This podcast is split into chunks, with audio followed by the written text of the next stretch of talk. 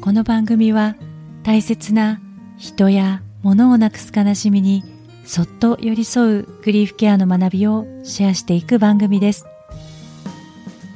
グリーフケアにまつわる本やエピソードをご紹介し一緒に考えたり感じたりしながら心の中で涙の種を大事に育てていくような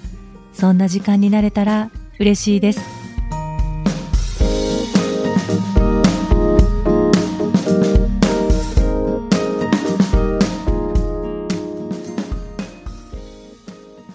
こんにちは。今尾玲子です。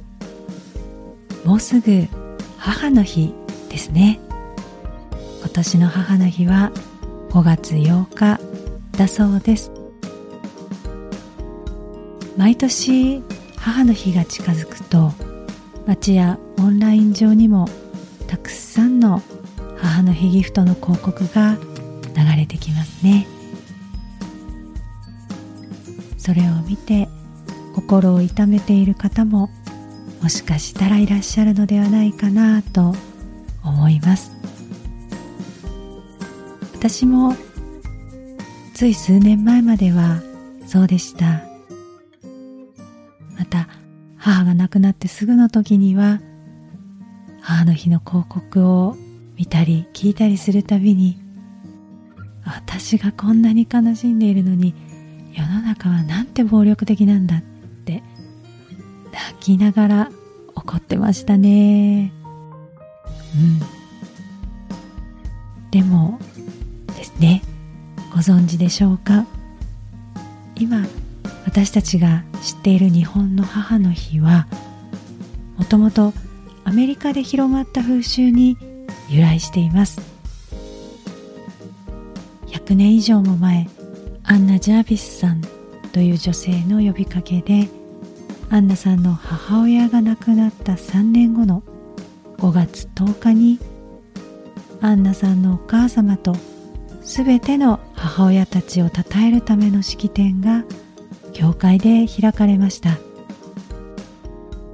その後アンナさんは母の日を国全体に広める活動を始めて1914年に5月の第2日曜日は母の日として正式にアメリカの記念日となりました。母親をたたえ感謝するという母の日のアイデアそのものが社会活動家でもあったアンナさんのお母様の願いから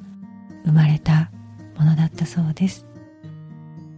亡くなったお母様の意思を引き継いで生まれたのが母の日なんですね。もし今お母様が亡くされていて母の日が辛いなと感じる方がいらっしゃったらぜひこの母の日の由来を思い出していただけたらと思います。もともとが亡くなった母親を思う日だったわけですからね。私の母の日の過ごし方は気まぐれなんですけれどもお花を用意して自宅に飾る時もありますし何にもしない時もありますしケーキを買ってくることもあります。亡くなったとしても大切な人との絆はずっと続いています。このことは私自身は自分の体験として実感するのですが臨床的にも20世紀の後半に心理学者のデニス・クラスが継続する絆を提唱しています。それまではフロイトから続く悲嘆の研究の流れで悲嘆の状態を解決するためには亡くなった方への思いを切り離さないといけない。と考えられていたそうです。いつまでも悲しんでいたら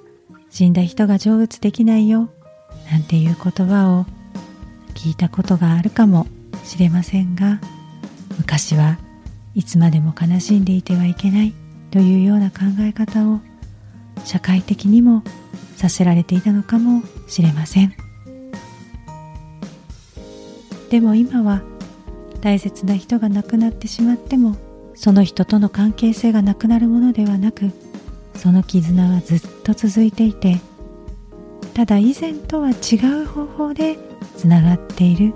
というのがグリフケアの考え方のベースになっています。大切な人がそばにいなくてもそうしたいと思ったら母の日だろうと誕生日だろうと遠慮なく自分の心が喜ぶようにお祝いをしましょうね。そしてもちろんお母様がお元気でいらっしゃるなら素晴らしいことです。この母の日をきっかけにして電話一本お手紙一通送れたら素敵ですね。もしかしたら中にはお母様に対して複雑な思いをお持ちの方もいらっしゃるかもしれません。その時はぜひご自分の心を癒すための時間をとったり自分へのご褒美をあげたりしていただけたらいいなと思います。